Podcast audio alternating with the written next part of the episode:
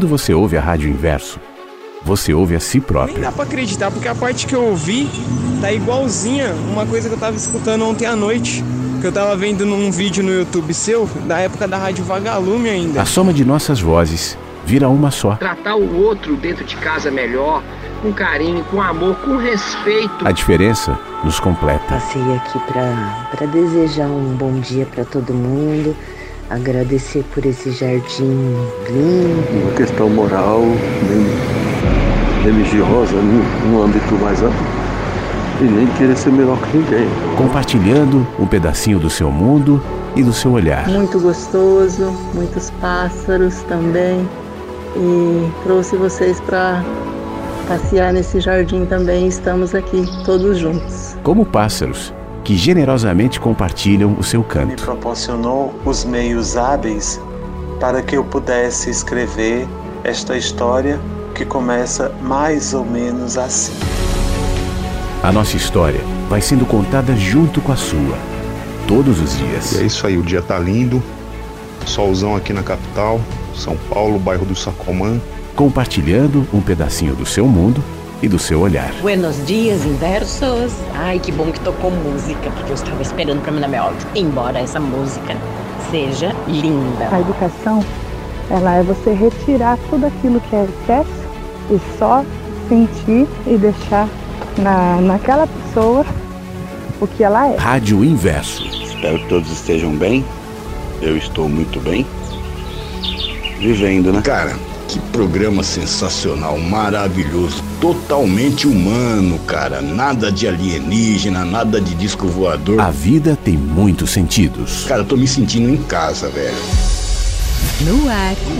Mensagens que chegam pela manhã com Flávio Sequeira. Rádio Inverso. A vida tem muitos sentidos. Eu gosto dessa vinheta, dessas vozes, né, dos pássaros falando. Eu fico pensando tantas coisas enquanto eu ouço. Uma delas, o que te motiva a estar aqui? Você e a mim. Por alguma razão, nessa manhã do dia 20 de abril de 23, quinta-feira, com cara de sexta para muita gente, já que amanhã é feriado de Tiradentes. E por alguma razão, nós todos nos motivamos a estar aqui. Porque nenhum de nós é obrigado a estar. Nem eu, nem você, nem ninguém. E isso torna esse nosso encontro ainda mais especial. Porque a gente tem estímulos de todos os lados. Nos lembrando que nesse momento, 8 e 2 agora para quem está comigo ao vivo, a gente poderia estar fazendo qualquer outra coisa, né? Como a maioria das pessoas está no mundo. Quantos cenários estão se desenrolando agora? Quanta gente está saindo de casa para ir ao trabalho? Quanta gente está voltando para casa depois de uma madrugada, de uma manhã de trabalho? É, Quanta gente agora está indo para um hospital, está indo fazer exame, ou está dormindo ainda? Tem tantas possibilidades, a vida tem muitos sentidos, mas a gente vai fazendo escolhas enquanto vive. E a escolha desse momento é que a gente esteja junto aqui. E eu gostaria mesmo, assim, de honrar e de valorizar essa escolha de cada um. Inclusive a minha escolha de estar aqui, como eu faço todas as manhãs. Já chego antes aqui no estúdio, já fico me preparando, já vou ouvindo a, a rádio, já vou sentindo as músicas. Eu tenho tido tempo ultimamente, coisa que nem sempre acontece, de fuçar, ler, ver um texto legal para compartilhar contigo, pensar em algumas músicas, enfim, montando o jardim. Como o jardineiro que chega mais cedo no jardim antes que os pássaros acordem e começa a arrumar ali a cerquinha, preparar aquela água que o pássaro vai vir beber, deixar as frutinhas já organizadas ali adiante, sabe? Aí daqui a pouco você ouve o primeiro bater de asa, o primeiro pássaro que se aproxima, o primeiro bichinho que chega, e aí fica pensando o que motiva esses bichinhos a estarem nesse e não em outros jardins. Porque tem, né? Tem muitos jardins, tem muitos lugares, e no entanto nós estamos aqui. Eu não tenho nenhuma intenção de te explicar, ou muito menos de te justificar. Você faz muito bem de estar aqui. Eu acho que sim, porque essa é a minha escolha. Mas acima de tudo, a minha intenção é, é justamente essa, é honrar esse momento que todos nós temos, que para mim especialmente é muito especial. Eu costumo encarar esse tempo aqui do, do- de fazer o mensagens, de estar aqui durante essa hora e meia, às vezes até mais, né, diante do microfone, como um exercício de reflexão, de meditação. Pessoalmente, é o meu devocional da manhã. É o momento em que eu posso parar de fato, me concentrar. É claro que ao longo do dia a gente vai dando jeitos para isso, mas aqui deliberadamente, durante uma hora e meia, a gente está aqui para ler, para conversar, para sentir uns aos outros. É engraçado isso, né? Eu, a, a, sempre eu tenho essa sensação muito clara, muito clara, e isso é confirmado para mim de várias maneiras. Você me sente aí. Queira ou não. Tem dias que eu tô assim mais triste ou mais desanimado e eu sinto a resposta do outro lado. Né? Ontem, por exemplo, eu estava muito cansado. Ontem eu tinha acordado no meio da madrugada, é, depois não tinha dormido mais, eu estava cansado, sem energia, sabe? E o programa foi assim, pouquíssimas participações, quietinho, do outro lado. Você tá quietinho aqui, tá quietinho aí. Existe uma relação muito direta e eu acho isso muito bonito e muito especial e muito misterioso, inclusive. Porque nós não reconhecemos tudo que nos conecta, né? Todas as relações que nos tocam, todos os vetores que de alguma maneira nos apontam, passam por nós, vai para lá, vai para cá. Essa verdadeira teia de conexão que envolve todos os seres humanos. Todos estamos tocados de alguma forma, mas quando a gente usa de maneira racional um, uma mídia para intermediar essa conexão, no caso a rádio, isso fica ainda mais palpável. Então não é só você que é tocado por mim, eu também por você. E, e é exatamente por isso que eu vou me abrindo aqui, para que enquanto a gente caminha nesse jardim, as interferências, as influências, a aproximação de cada pássaro, cada bichinho tal, seja fundamental para a saúde, para a beleza, para a poesia, para a construção desse lugar. Então participe. Vamos, eu quero saber o que, que você tem a dizer, me diz aí. Como é que tá a sua manhã de véspera de feriado? O que, que você está fazendo? Eu fiz algumas especulações aqui do que está acontecendo no mundo agora, né? Claro, absurdamente rasas, pequenininhas. Pensa a gente indo para o trabalho, gente indo fazer exame, gente dormindo. Tem situações agora se desdobrando e eu acho muito legal abrir as janelas aqui. É o que eu faço todas as manhãs. Eu abro as janelas desse jardim para saber o que, que você está fazendo aí. Às vezes tem gente que manda mensagem, já tem algumas aqui, mandam mais cedo, né? Às vezes estão indo pro trabalho, às vezes as pessoas acordam 4, 5 da manhã, já grava uma mensagenzinha, já deixa. Tem gente que deixa no dia anterior, às vezes para comentar um programa que ouviu no Spotify ou mesmo aqui no site da rádio. Que coisa boa. São retratos do cotidiano de pessoas como eu, como você, que agora estão sintonizadas ouvindo a Rádio Inverso e participarão aqui pelo nosso WhatsApp. 51992461960. 51992461960 e você sabe que não é só o áudio, né? As fotos cada vez mais embelezando o nosso mural cheio de carinhas, de focinhos, de patinhas, de flores, de plantas e jardins, de árvores, de natureza, de cidade também, de asfalto, por que não? Afinal de contas, tudo isso faz parte desse cenário que é a Rádio Verso mensagens que chegam pela manhã. Se você quiser mandar sua foto, pode mandar, que ainda hoje eu vou adicionar no álbum aqui no site da rádio. Você clica em álbum e aí você vai vendo enquanto as músicas tocam, as carinhas, as manifestações de cada pássaro e cada pássara estão comigo nesse jardim, já tomando café no Mensagens que Chegam pela Manhã, que já começou.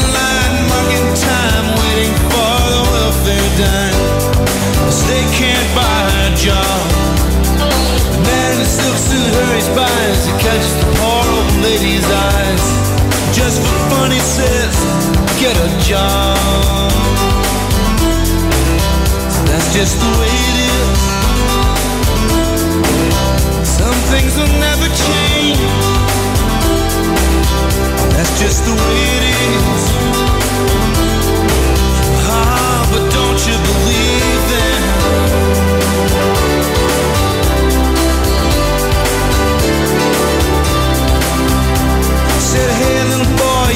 Go where the others go. You don't look like they do. Said, hey old man, how can you stand to think that way? Did you really think about it before you made the rules? Said, so. That's just the way it is. Some things never changed. That's just the way it is. Oh, but don't you believe that?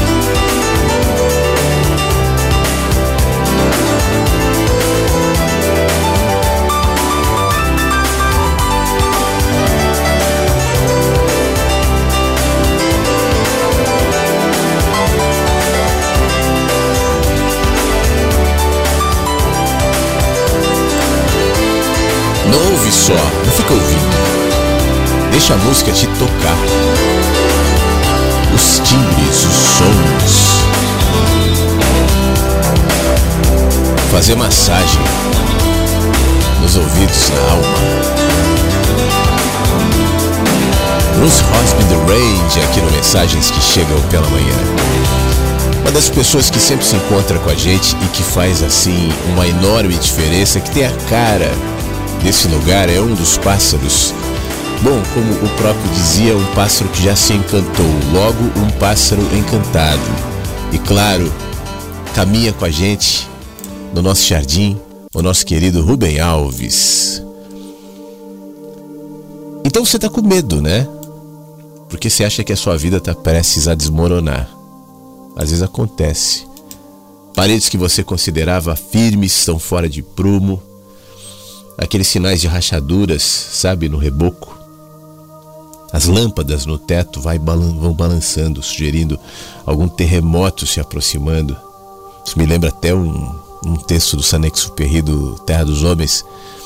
Qualquer hora eu leio aqui, acho que eu já li há algum tempo onde ele fala em que se prepara para um voo, né? Tá ali fazendo sua barba, tal, tá no deserto e daqui a pouco um inseto estranho diferente, que não costuma estar naquele horário, naquele lugar, pousa ali na pia. Isso é suficiente para ele desconfiar que tem alguma coisa no tempo mudando.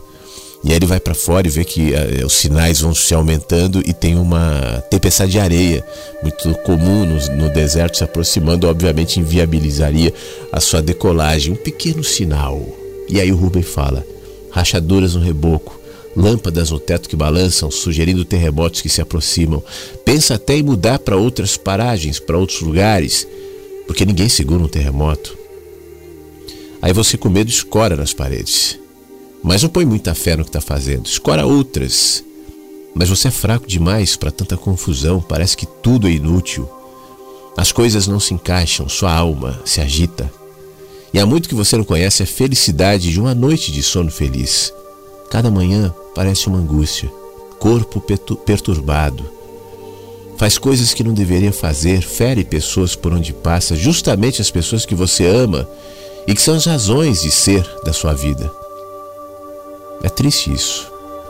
Frequentemente, sejam as pessoas amadas as que vão receber o veneno que se juntou em nós. E aí, ao sentimento de catástrofe, acaba se juntando o sentimento de culpa como se você fosse a causa de tudo o que existe de errado. Quando isso acontece, a gente começa a sentir raiva e pena ao mesmo tempo da gente. E essa combinação de sentimentos é letal. Uma vez eu vi uma Maria fedida, um insetinho, chupando sucos de uma lagarta. Ela enfiou dentro dela uma pequena tromba e aí foi chupando, chupando, chupando, do mesmo jeito que se chupa iogurte com canudinho. A lagarta foi imediatamente esvaziando, murchando, até ficar tipo um saco de pele vazio. Cuidado.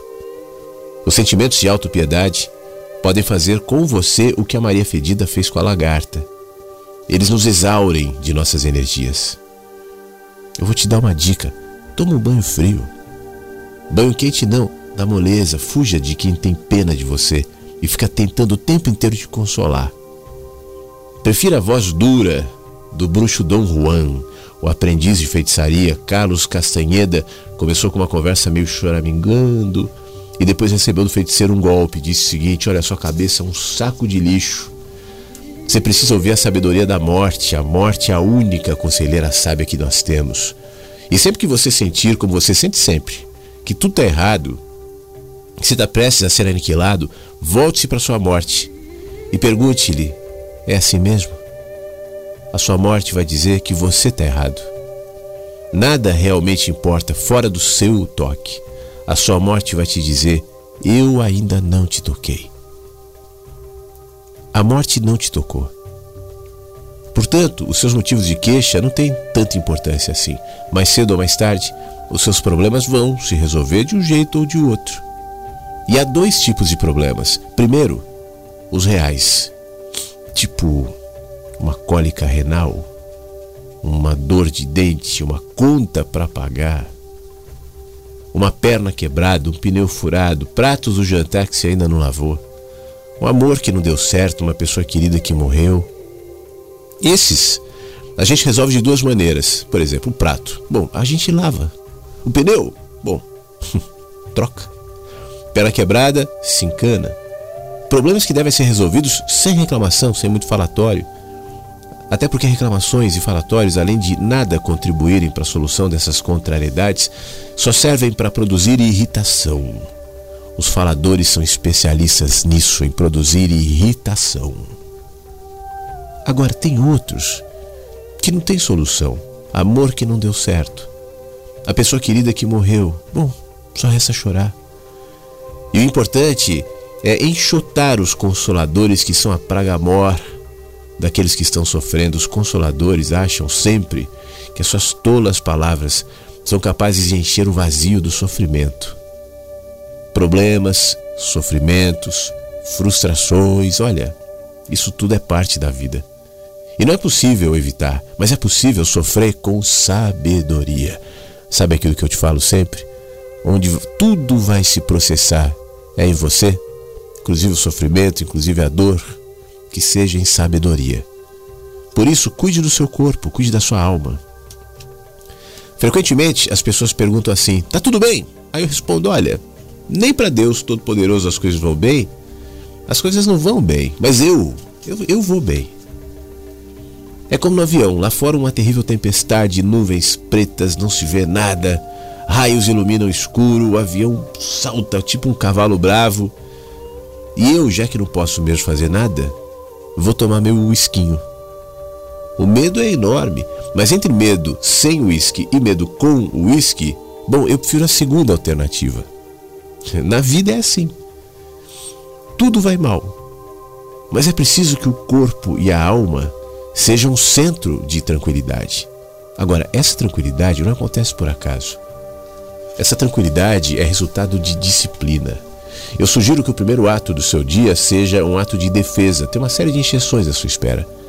Listas de coisas para fazer, compras, providências práticas, crianças para levar à escola. Claro, você não vai poder fugir dessas responsabilidades. Agora, não deixa que elas sejam as primeiras coisas a entrar no seu corpo. Lide com elas com a sobriedade zen. Caso contrário, elas vão tomar o seu corpo e a sua alma e você se transformará numa legião de demônios, essas preocupações todas a atormentá-lo através do dia, o tempo inteiro. Tira 15 minutos da sua manhã antes de fazer qualquer coisa, não é muito tempo, né? 10 minutos então. Você merece. Põe uma música para tocar. Tem tanta coisa legal, tem tanta coisa bonita. Poxa, rádio inverso. Acesse a rádio, independentemente de estar no programa ou não, tem reflexões, tem música. É esse momento de silêncio. O importante é que no início da manhã, por exemplo, a música seja cheia de paz. Enquanto você ouve música, se puder, poxa vida, leia. Não, não é telinha do Instagram ou qualquer outra tela. Leia alguma coisa boa. Um livro bom. O Rubem indica aqui leitura do livro de Eclesiastes. Estou me atrevendo a uma tradução poética de, um texto desse livro que diz assim, segundo a, a, a tradução: Neblinas, neblinas, tudo são neblinas. O homem, por mais que trabalhe, poderá por acaso produzir algo sólido que não seja neblina. Uma geração passa, outra geração lhe sucede, como a neblina. Somente a terra permanece.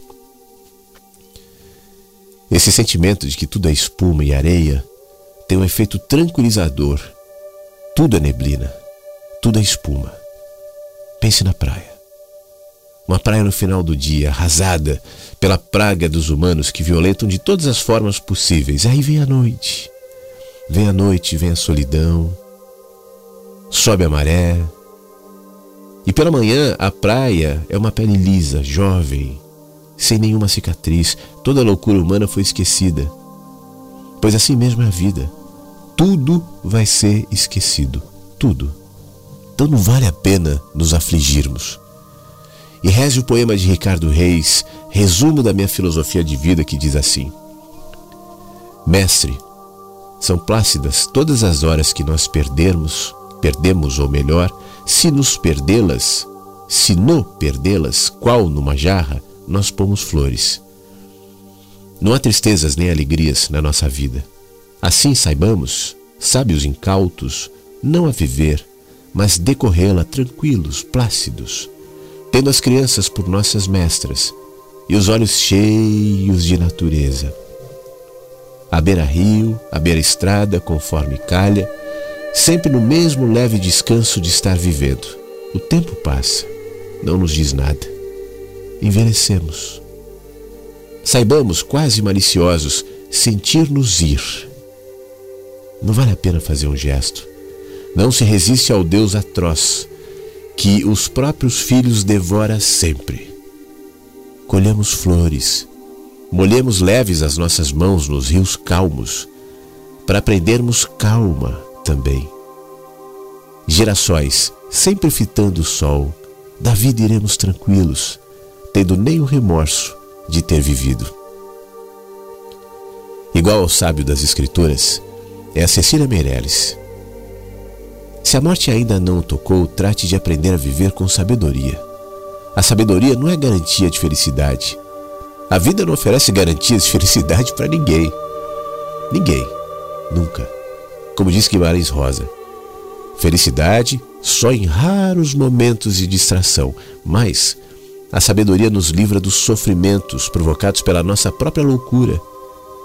Quem é sábio sofre pelas razões justas e por isso mesmo sofre com tranquilidade. A sabedoria nos traz paz de espírito, que é aquilo que mais o coração deseja. Paz de espírito. Paz de espírito. Paz de espírito é como um campo batido pelo vento, como um riacho de águas limpas, como uma borboleta pousada sobre uma flor. A cabeça é um útero terrível dela tanto podem sair flores e borboletas quanto charcos e escorpiões. De vez em quando, ela é invadida pelos demônios das catástrofes e dos horrores. E aí não existe corpo que aguente. Os tais demônios são produtores de filmes que ficam sendo exibidos em sessão contínua em nossa cabeça. Rubem Alves.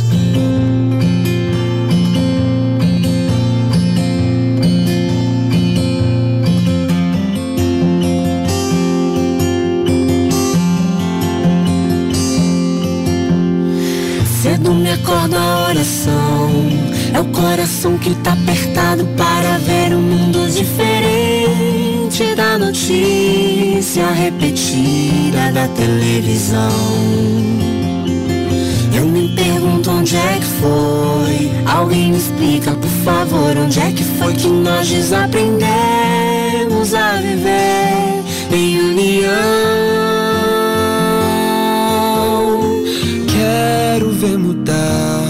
Mas se eu aqui só esperar, eu sou um deles, sou só um deles. Minha oração só é real. Transformação. Se começar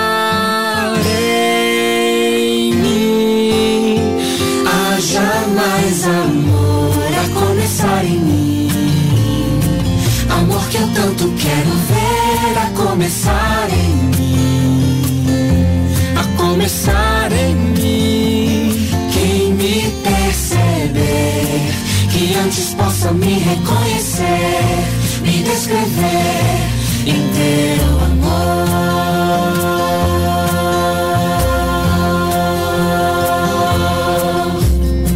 E se tivesse mais perdão, se no lugar de apontarem tantos erros fossem estendidos mais abraços, mais olhares de aceitação. Se não mais tanto tempo em vão.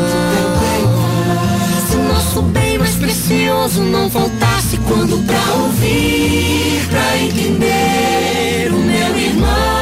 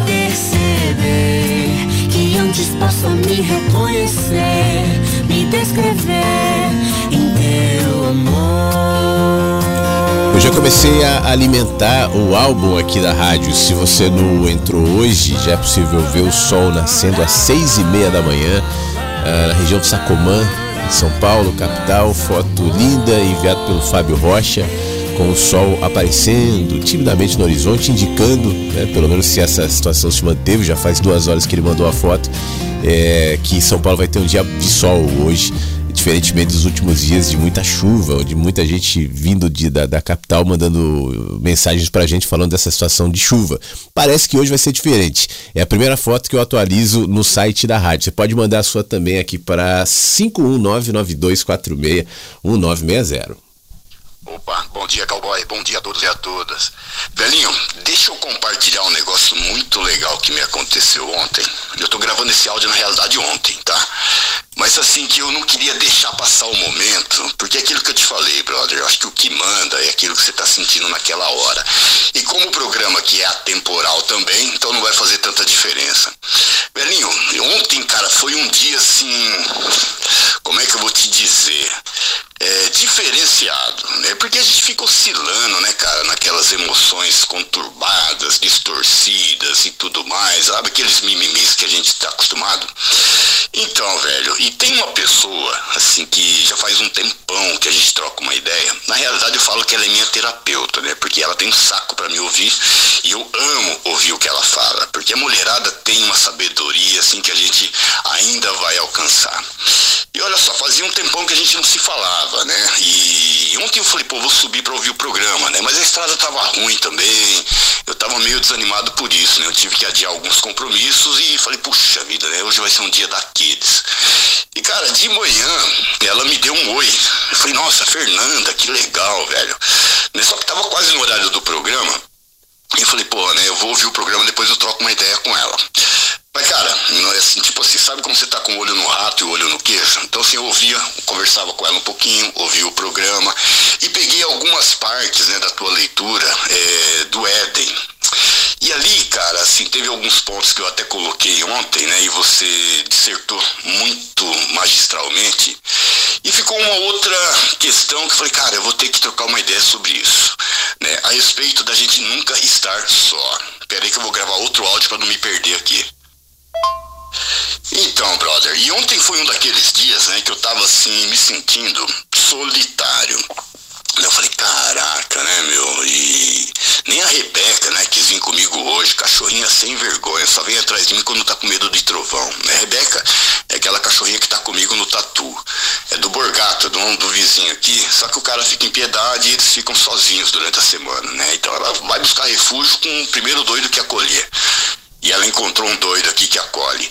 Mas foi muito legal, porque caiu aquela ficha, né? Falei, porra, né? Eu aqui lambendo as minhas feridas, né? Com a língua infectada e perpetuando. Falei, daqui a pouco vai gangrenar o negócio. E, cara, eu desencadeei uma conversa com a Fernanda, muito legal, muito legal, sabe? E, e, no meio dessa conversa, né? A gente falou de vários assuntos e tudo mais. E eu tava preocupado. Falei, cara, será que esse dia, né? Vai ser mais um dia daqueles, né? Onde eu vou me arrastando, né? Fazia muito tempo que eu não vivia um dia assim. E tava preocupado com isso, né? Mas não, cara, não. Eu acho que foi assim um, um dia realmente presente, cara. Sabe, foi um presente da vida, porque eu pude colocar assim muitos pingos nos is, né? Eu pude me posicionar diante de algumas situações que eu estava vivendo e que às vezes a gente precisa do outro, né, para estar tá direcionando ou refletindo, né, aquilo que você está vivendo. E as nossas experiências assim, elas são muito similares, né? Por isso que eu gosto, cara, do programa, né? Eu me identifico muito com o Beto, viu? Às vezes eu fico tirando uma onda com ele, mas não é pegação no pé não, é porque tem aspectos dele que também habitam em mim. Então eu acho bárbaro, né, eu ter esse cara a cara, né, com comigo mesmo, né, refletido no outro. E, velho, eu, eu queria assim, eu não sei se a Fernanda vai estar tá ouvindo o programa, eu dei uma cutucada, né, pra ver se ela a, a, atenta um pouco pra, pra gente aqui também. Comentei bastante, né, do quanto está me fazendo bem estar aqui, né, e do quanto aqui eu me sinto realmente em casa, porque tudo que eu busquei nas religiões, nos templos, nos centros de macumba, enfim, nesses lugares todos, era exatamente isso. Eu acho que é uma troca de experiência, né, não troca de informações, não é copiar e colar, não, não. É, porra, vivi, tô vivendo isso Adoro, velho, quando o Fábio Professor se manifesta, quando o Betão se manifesta, quando o Fábio Rocha se manifesta, quando o sábio Tony Mineiro se manifesta. Ô, meu brother, que cidadão é esse, cara? Então, tipo assim, eu, eu gostaria hoje, cara, se der tempo, se não tiver tanta participação, de deixar a Fernanda numa baita saia justa, irmão, sabe? Eu vou dedicar uma música, ela vai sacar por quê, entendeu? E, e tipo assim, pra, eu acho que coroar né, esse dia maravilhoso que foi ontem e que eu espero que se estenda para o dia de hoje também. Tá? Não sei se eu vou estar conseguindo participar ao vivo do, do, do, programa, porque eu tenho algumas correrias para fazer e, e, e, vou tentar me ajustar aqui. Mas, velhinho, se der para você lançar essa música aí, velho, só para me sacanear ela, entendeu? Porque assim, velho, ela me ajuda pra caramba, brother. Então, brother, só pra esclarecer rapidinho, porque um dos papos que a gente teve ontem, cara, eu até comentei com ela, falei, meu, se eu ganhar na Mega Sena, eu vou roubar você pra mim, entendeu? Só que você no teu canto, eu no meu canto, a gente vai morar perto. Então, tipo assim, ela vai entender, digamos assim, a intenção da música, cara, porque eu acho que ela abrange muito mais coisa do que as palavras estão dizendo aí, fechou? Então vamos lá, vamos tocar a música do Flávio para não perder o clima. Na sequência eu volto até fazendo comentários sobre solidão, né? Já que ele propôs falar sobre isso. É, e daqui a pouco volto também com um monte de áudio que está aqui no nosso WhatsApp. Tô esperando o teu, 51992461960.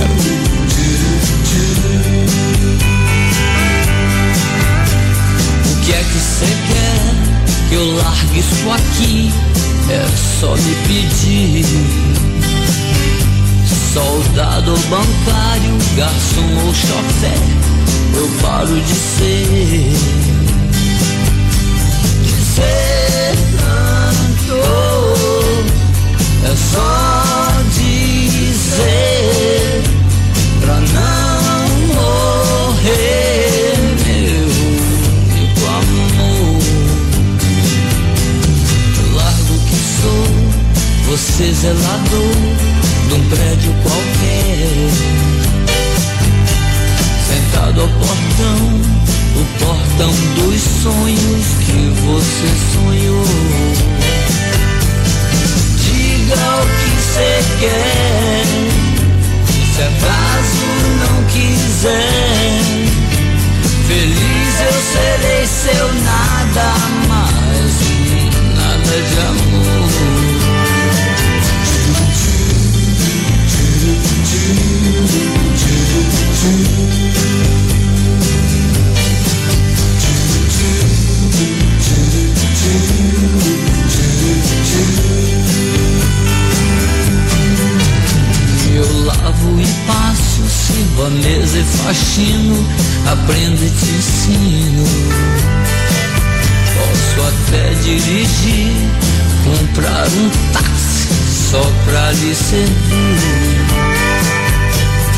Deixo de ser coruja pra ser sua rodovia e só viver de dia pra você ser feliz.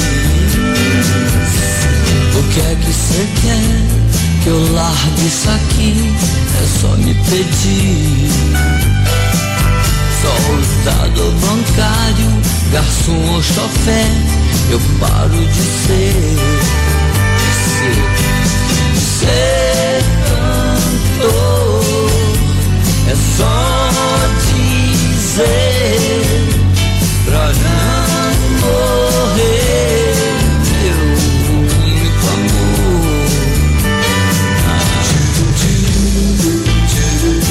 De Flávio Caipira para Fernanda Raul Seixas. um abraço ao nosso amigo Flávio, aqui no nosso Mensagens que Chegam pela Manhã. O Flávio falava sobre o, comentário de ontem, a leitura do Éden, né? Que falava sobre solidão, pediu para falar um pouquinho mais sobre isso. Flávio, inclusive no livro, nesse, naquele texto que eu li ontem, eu comento um pouco sobre esse, essa condição da solidão ser mais do que tudo, ou antes de tudo, um sentimento. E esse sentimento tem a ver com a nossa perda de percepção em relação ao fato de que jamais estamos sozinhos. A gente sempre está conectado de alguma maneira, mas não somente isso. Se nós tivéssemos a plena consciência de quem nós somos e de quem nós carregamos, porque existe uma multidão né, de pessoas que vieram antes de você, ligadas a você, seus pais, sua família, parentes, amigos, pessoas que se relacionaram contigo na vida ou que se relacionaram com pessoas que se relacionaram contigo ao longo do tempo, que de alguma maneira interferem e se colocam aí em você. Ninguém é absolutamente solitário. Hoje eu estava lendo sobre também nunca existe silêncio absoluto. Sempre existe algum som que talvez eu não esteja captando, mas sempre se trata de uma impressão. E quanto mais a gente se coloca nessa condição de desconectados, ou pelo menos nos sentimos desconectados do próximo, de nós mesmos, a solidão é, é quase que um chamamento, é uma saudade para que a gente volte para casa, para essa condição mais essencial de pleno acolhimento, de plena conexão. É uma questão de se aquietar e perceber que, ainda que o sentimento de solidão seja legítimo, real, Quantas vezes a gente se sente assim faz parte do nosso processo. De fato, ele está apontando para uma outra situação, que não é a solidão, mas é nós mesmos. E o nosso distanciamento dessa condição essencial do ser humano, que é a condição de conexão, de estarmos conectados sempre. E aí a gente precisa do outro para nos lembrar disso. Por isso que muitas vezes a solidão se representa na saudade de alguém, de um momento, de um, acolhimento específico, mas está nos apontando para essa condição. Né? Eu acho que quanto mais é, ambientados, a gente está na nossa, na nossa situação mais essencial, na nossa condição mais básica, de conexão mesmo, menos o sentimento de solidão vai nos iludir. Não deixa de ser uma ilusão.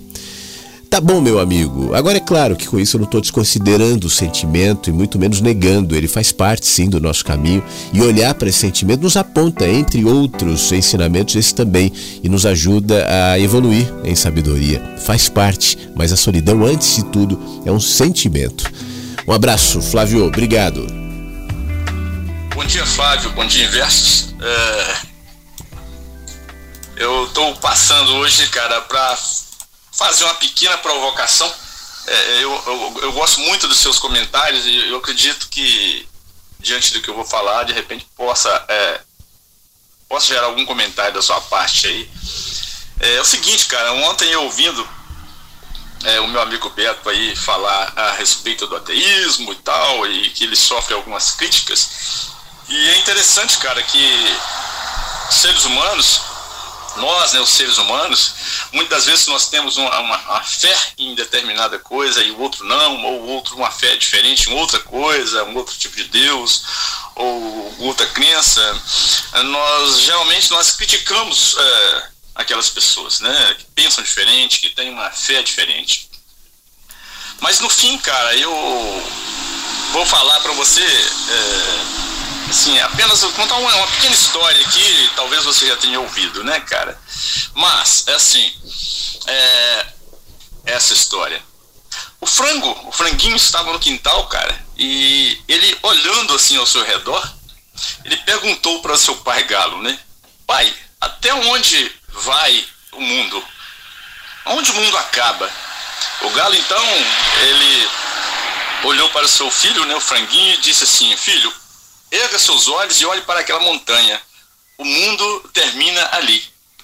Ou seja, eu pego com isso que, Flávio, que o galo, na verdade, ele estava mostrando né, para o seu filho ali, seu franguinho, é, apenas onde a sua visão alcançasse. Mal sabia o galo que por detrás daquela montanha havia outras planícies, havia outras montanhas, haviam rios, outros animais e às vezes até outros galos, né? Por detrás daquela montanha. Eu vejo nós, os seres humanos assim, cara, que a nossa visão era limitada e só vai até aquela montanha. Mas o fato, é, vamos dizer assim, o fato de saber que existe algo mais por detrás daquela montanha, ainda que eu jamais venha saber o que é realmente existe por detrás daquelas montanhas, isso já me traz uma forma assim de libertação. É, porque a partir desse momento eu passo a ser uma pessoa menos crítica, menos julgadora e sabendo que, na verdade, a maior certeza que eu sei é que eu nada sei. E eu acredito que também o fato de saber que existe algo mais por detrás das montanhas me, realmente me liberta. Porque me liberta da, da prisão da religião, da prisão do capitalismo, da prisão da politicagem, da prisão das notícias mesmo, né, cara? E saber que sempre tem algo além. Ainda que eu jamais consiga é, saber o que está por detrás das montanhas, mas eu sei que tem algo mais. E às vezes, cara, eu vejo assim esse, esse, esse programa aí, essa. Programa não, essa rádio aí, com o seguinte, se tivesse querendo assim mostrar pra gente que é o seguinte, olha, existe algo mais, cara. Tem algo mais. O que, que é? Não sei, mas existe. Então isso é muito bom, cara, quando abre essa questão pra gente, porque nos coloca assim numa posição de humildade, de capacidade de aprender e não julgar ninguém, né? E essa capacidade mesmo de estar tá aprendendo cada dia mais essa, vamos dizer assim, ser como uma terra úmida que tem a capacidade de absorver a chuva para poder florescer. Eu creio que essa humildade que, é, nos ajuda a viver com mais leveza e mais clareza, sem julgamento e tentando de repente dia após dia ser uma pessoa melhor, né? Uma pessoa perfectível, não perfeita, mas é, que nós sejamos construídos a, a cada dia, né? Queria deixar para você essa mensagem aí, cara, para instigar um pouco o seu comentário a respeito. Um abraço para você, um abraço para todos. É uma boa quinta-feira. Muito obrigado, meu amigo Paulo. Tudo de bom para você. O que você descreve esse sentimento do para além da montanha, essa desconfiança, essa percepção, ela é explicada de várias maneiras, né? É, dependendo de quem estiver nos ouvindo, pode dizer o seguinte: olha, isso, essa esperança de que há algo para além das montanhas, isso indica a nossa necessidade de acreditar que a morte não termina.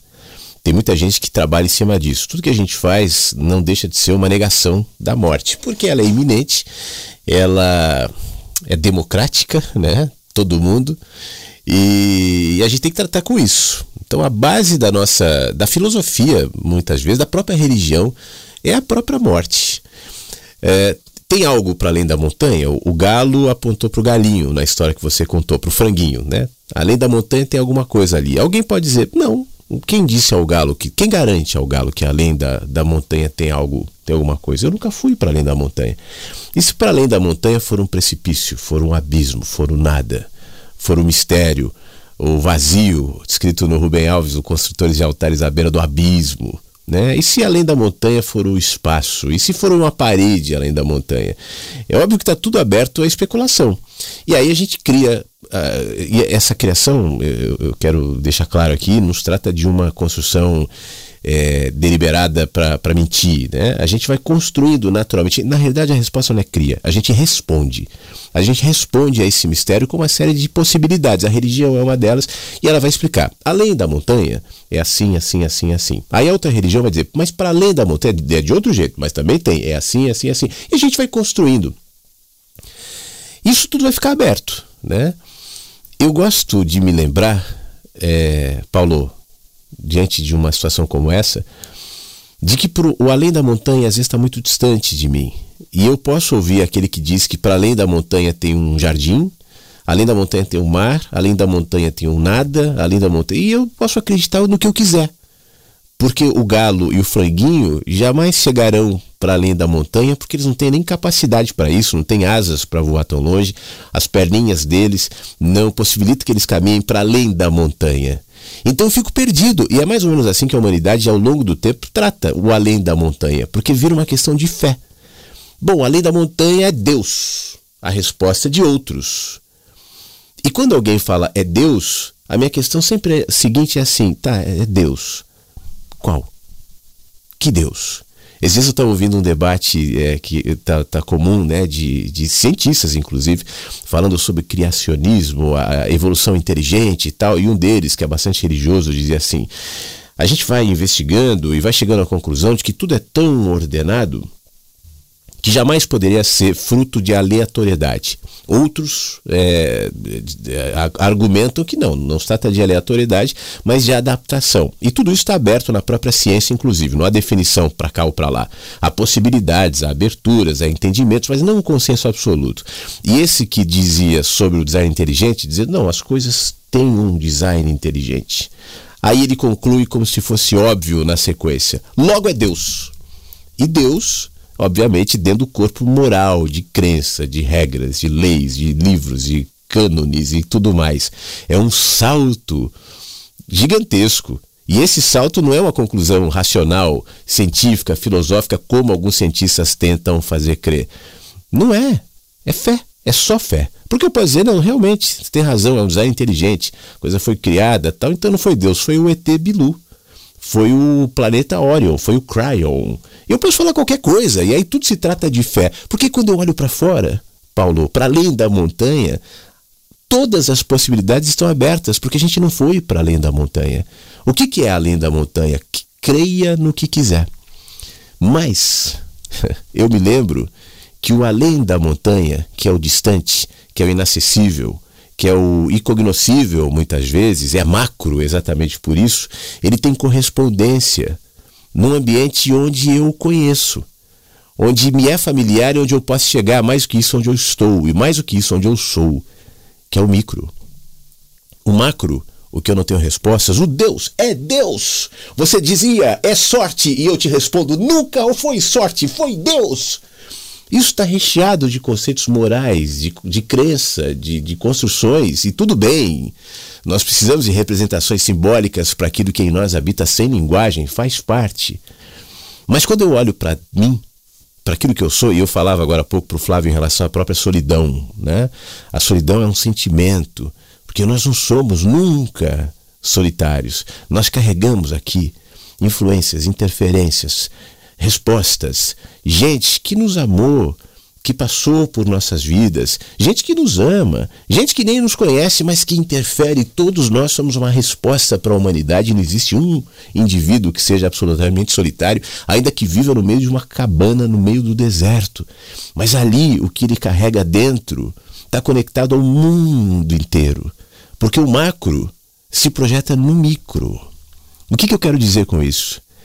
Se tudo está aberto à discussão, para além da montanha, e é impossível para cada um de nós, a não ser por fé, né? por querer acreditar, mas jamais por racionalidade. Jamais. Nenhuma religião é totalmente racional. E mesmo a ciência está engateando ainda dentro das explicações definitivas sobre os eventos da natureza, da vida, do cosmos, da morte, enfim. Então o que me resta? É enxergar que aqui dentro todas as respostas se colocam. As perguntas estão para além da montanha. Elas estão para o lado de fora. Todas estão lá. Muitas, muitas, muitas. E a gente, como raça humana, há mais de 200 mil anos, estamos tentando responder. É, o que, que são, afinal de contas? O que, que é a vida? O que, que é a morte? O que, que tem para além da montanha? O que, que é a montanha? E quando a gente passar para além da montanha, outras montanhas vão ter. E o que, que vão ter além das outras e das outras? Isso é, é interminável. Mas pro lado de dentro, existem respostas que não são definidas por uma linguagem racional e nem definitiva. E essas respostas se encontram nesse processo de sabedoria daquele que olha para a sua vida e simplesmente vive. Tenta entender o que eu vou falar. Eu não estou dizendo que as respostas virão num tratado, mas elas vêm de outra maneira. Elas vêm com a pacificação diante da angústia daquele que fala, mas e Deus, e não Deus? E a vida, e a morte, e a fé, e, a... e isso tudo vai se colocando como natural para gente. Porque essa é a condição essencial de todos nós. Quando eu falo que nós estamos conectados, eu não estou falando só uns com os outros, mas também com as respostas e com aquilo que nos inquieta como raça humana há tantos e tantos e tantos milhares de anos. E nos faz sempre olhar para além da montanha e tentar extrair daquele horizonte uma resposta. E eu posso é, construir respostas, mas elas não vão me saciar porque elas estão para o lado de fora. São respostas no macro, que requerem fé, que requerem religião, que requerem crença. E por isso estão aí todas as religiões se oferecendo, se apresentando para dar as respostas. Venha para mim, porque a minha resposta é melhor. A minha resposta está aqui na Bíblia. E a Bíblia pode se contradizer, mas tudo bem, mas tem uma ali, está aqui. Eu vou ficar rebolando a vida inteira tentando ajustar as respostas que para o lado de fora nunca vão me aquietar, ainda que eu finja que eu me aquiete, ainda que eu finja que eu estou saciado, porque eu preciso acreditar nisso, aí vem a história da morte. O dia que isso deixa de ser, e foi o assunto que nós tratamos ontem, até relacionado ao ateísmo, né? O dia que isso deixa de ser uma questão é, racional, o dia que eu paro de me iludir, que eu vou encontrar uma linguagem definitiva, que inclusive me deixaria soberbo caso eu encontrasse, que responde todos os mistérios. E a gente fica nessa esperança de que o ET virá, de que alguma coisa vai acontecer, vai nos dizer tal. O dia que eu abro mão disso e falo assim, vem cá, eu estou vivo, né? Como no texto do Rubem Alves, a morte me disse, eu não te toquei, você está aí, eu estou vivo, então eu só vou respirar, eu só vou viver, eu só vou aproveitar a partir dessa construção que é a minha condição humana para entender dentro as respostas que já moram em mim. Eu tenho respostas para a morte, para a vida, para além da montanha, mas elas não viram angústia e também não viram linguagem. Porque o dia que elas se transformarem em palavras, em linguagem, em explicação racional, elas virarão angústia. Você sabe por quê, Paulo? Porque toda linguagem pode ser refutada, toda ideia pode ser contradita. Toda palavra pode ser modelada, modificada, ajustada, colocada para cá ou para lá. Ideias. Não é assim que nós fazemos desde que a gente chegou nesse planeta? Ideias. Palavras. A gente gosta, você mesmo, eu também. Se a gente olha para nós 10 anos, 20 anos, há tanto tempo atrás, era uma ideia. E essa ideia foi se movimentando, porque é natural que seja assim. As ideias se movimentam, as palavras se reposicionam, se modificam, apontam para cá e depois para lá. Então não cabe justamente para que seja preservado em nós.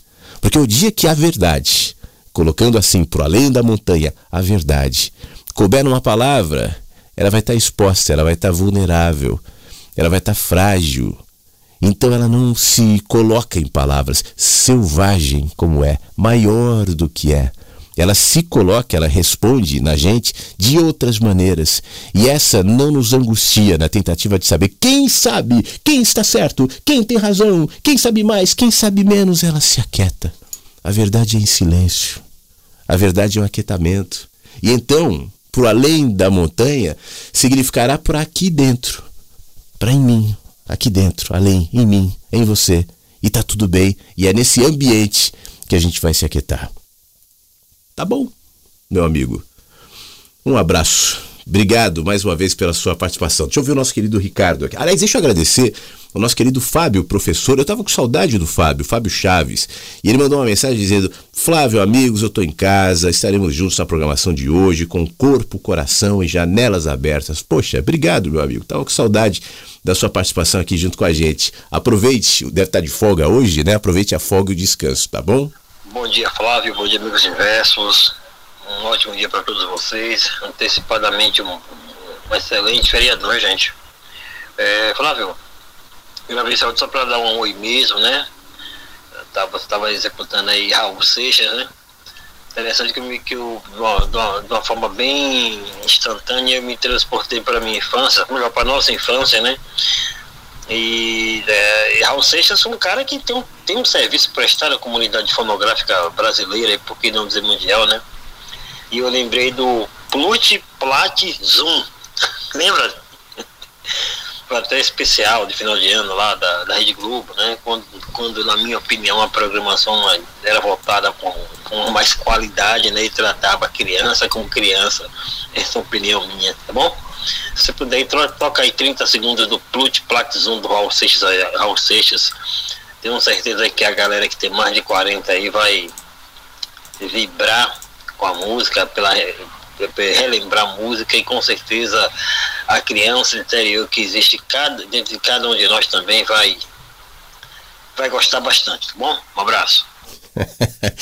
Ô Ricardo, tudo bem, meu amigo? Muito obrigado. O Raul Seixas sempre entra aqui na rádio pelas portas do nosso querido Flávio é, Caipira, que hoje pediu Raul Seixas com uma condição meio de mistério ali. Ó, oh, tá aqui para fazer uma jogada aqui com a Fernanda tal. Então, enfim, tocou o Raul Seixas sobre o balão mágico, claro que eu me lembro. É, deixa eu ver se eu, se eu baixo rapidão aqui para botar só um pedacinho do Plut Platizum. A gente já botou Zé Beto esses dias na rádio, né? Então vai entrando tudo aqui. Cadê? Balão mágico. É isso aqui, ó.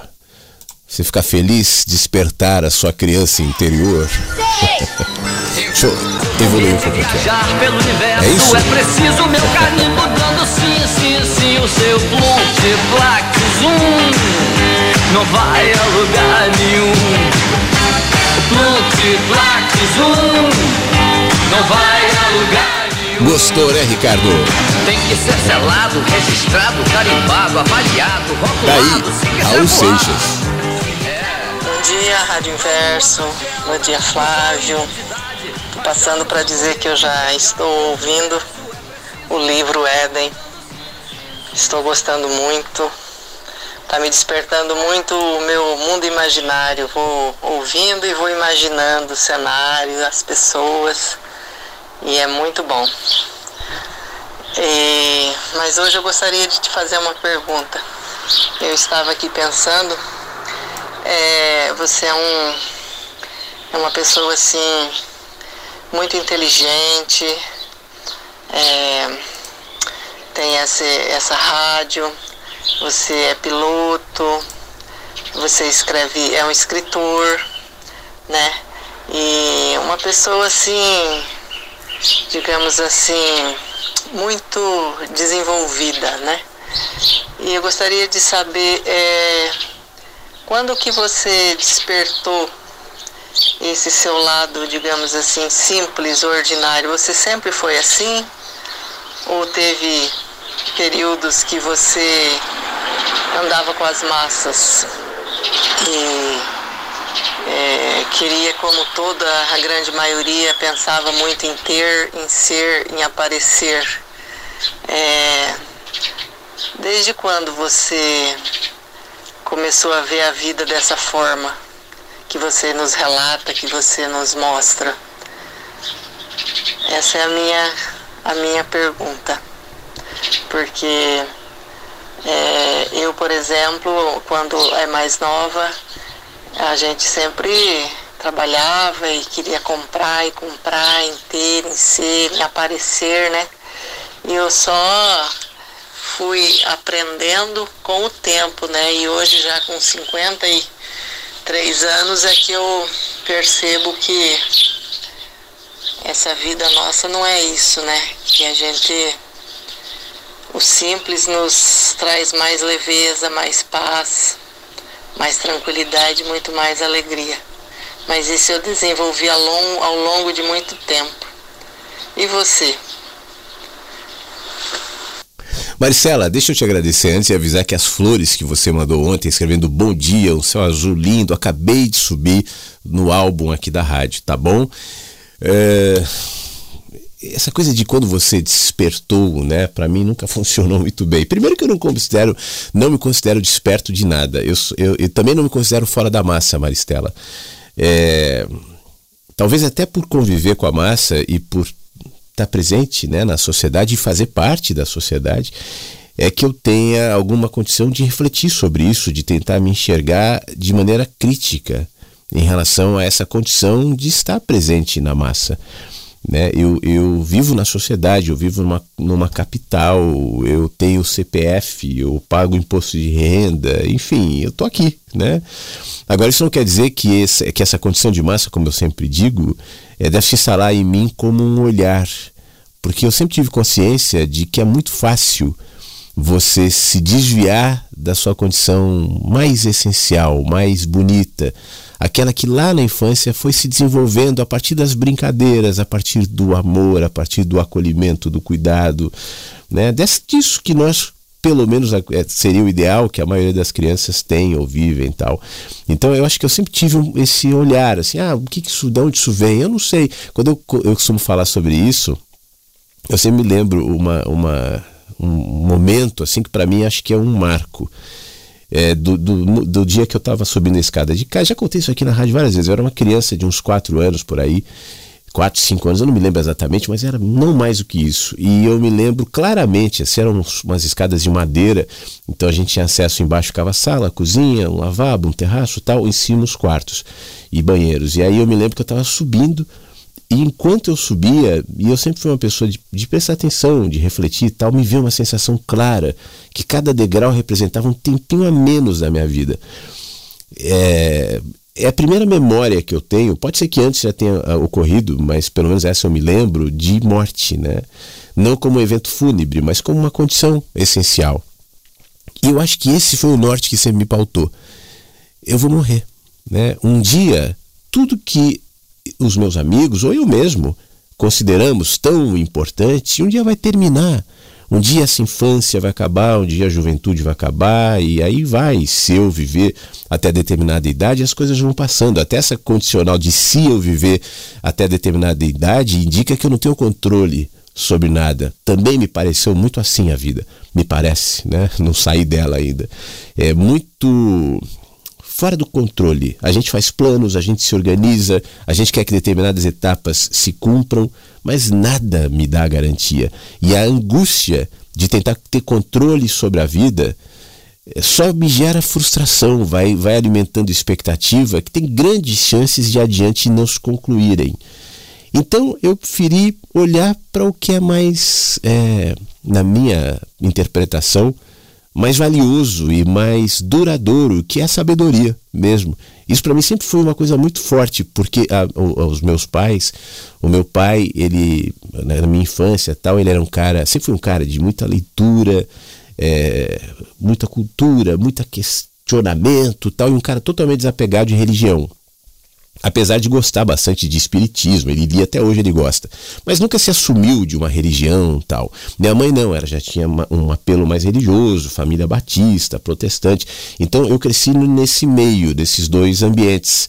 A minha mãe me trazendo coisas do cristianismo, né? E uma das dos valores que para mim vem inclusive da própria Bíblia, o Rubem citou Eclesiastes hoje e é o meu livro preferido, que fala entre outras coisas do valor da sabedoria vale mais do que a inteligência. E ao longo do tempo, a minha vida foi se encaminhando para essa percepção. A inteligência é maravilhosa, a leitura me traz isso, o estudo me traz isso, mas o imponderável, o imprevisível pode me tirar isso. Eu estava lendo hoje de manhã uma coisa sobre o Silvio Santos, dizendo que ele está perdendo todo dia um pouquinho da sua memória, porque é assim mesmo, a gente perde. Mesmo que não perca a partir de uma doença, um dia a gente morre. A sabedoria, ela não fica em mim. A sabedoria não é minha. Né? A sabedoria se projeta na vida. É uma forma, inclusive, da gente vencer a própria morte, porque a nossa sabedoria é a sabedoria do mundo, é a sabedoria da vida, não é a minha sabedoria. Então ela se amplifica, ela ganha a minha linguagem, o meu olhar, o meu contorno, o meu cheiro, a minha identidade, mas ela segue adiante e se projetará nos que eu sei e nos que eu nem sei. E para mim isso vale mais. Então, para mim sempre foi uma, uma questão de do que vale mais a pena. Agora, isso não quer dizer né, que ao longo do tempo eu não tenha me dedicado a trabalhar, como até hoje, né, estudar, fazer as minhas coisas. Eu trabalho pra caramba, assim, eu tenho carteira assinada, eu faço parte do sistema, eu tô aqui. Eu sou parte da massa de alguma maneira, mas eu não aceito. E aí é uma questão de personalidade também. É pensar como a massa quer que eu pense, achar o que a massa quer que eu ache, acreditar no que a massa quer que eu acredite. Não, eu vou por outro caminho, mas é uma, tem a ver com a minha personalidade também. tá bom, ô, ô Maristela, muito obrigado mais uma vez pela sua participação. Bom dia, Flávio Versos. Manhã fria aqui em São Paulo, não choveu ontem, fez um dia ensolarado. E hoje também, mas tá 15 graus, tá um friozinho, eu Coloquei uma camisa de flanela, né? Que eu não sou muito friento. Mas de qualquer maneira, é, pelo Brasil afora aí o, o frio tá chegando, né? E eu tô gostando muito, Flávio, da leitura do, do Éden. Tanto as que você faz aí no, no Mensagens, como aqui eu tô ouvindo também lá no, ele está fora de ordem, né? Parece que ela está em ordem regressiva, mas a gente dá um jeito. Eu já estou no 17, no, na leitura, no, digamos assim, o capítulo 17, né? Muito bom. Muito assim, você faz uma viagem na, naquela realidade e dá para fazer uma, uma, uma, uma interação, uma digamos assim, dá para se identificar com aquele, digamos assim, aquela, aquele diálogo, né? É um, é um, um senhor diálogo, né? Um diálogo diferente de, bem raro, né? Diferente de qualquer diálogo. E então eu acho assim que ah, eu, eu, eu faz tempo que eu acho que a realidade desse mundo aqui ela é essencialmente questionável e, e tipo assim, é perto do, dos nossos conceitos e nossos sentidos. Eu acho que as coisas são reveladoras sim. Conforme o anjo fala e, e ele absorve legal, né? É, Existem muitas coisas reveladoras nesse mundo, né? Só que a gente vai para aquelas assim mais fáceis de entender. Digamos assim, não mais fáceis, mas confortáveis para nós, né?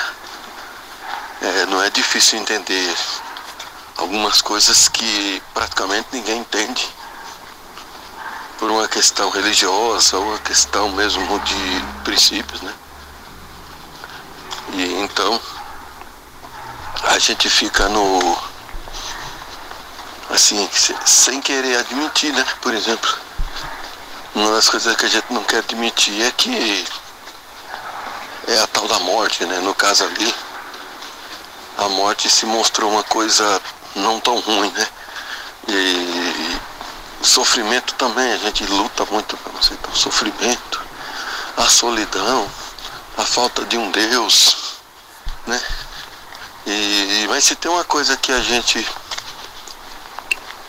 que a gente luta mesmo conscientemente, sem, sem usar nomes, nem símbolos, nem rótulos, é a esperança. Né?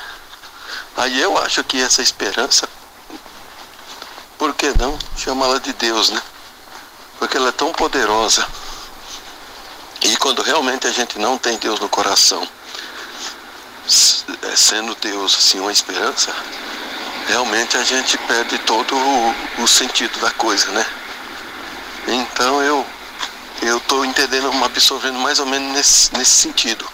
A leitura lá, o, o desenrolar do, do diálogo né, entre o anjo e o Éden. Eu tô achando muito bacana. Tô ouvindo, né? Tô entendendo legal. Nunca, nunca li um livro e esse eu ainda não acabei, né? Assim, em áudio, né? Sempre li o livro mesmo. Tanto que eu vou fazer de tudo para adquirir esse livro físico, né? Para mim fazer essa releitura todinha de novo. Valeu, amigo. Um, uma boa quinta para todos. Amanhã eu tô, tô trabalhando, né? Acho que sábado eu fogo. Mas sempre eu dou um jeito de acompanhar. Valeu. Um bom final de semana para todos. Muito obrigado, Beto. Amanhã estaremos aqui, ao vivo também. Eu tô, eu tô feliz assim com as, os retornos do Éden. A gente nem começou ainda o Clube do Livro, mas muita percepção legal, muitas histórias lindas têm chegado até mim e isso tem me feito muito bem.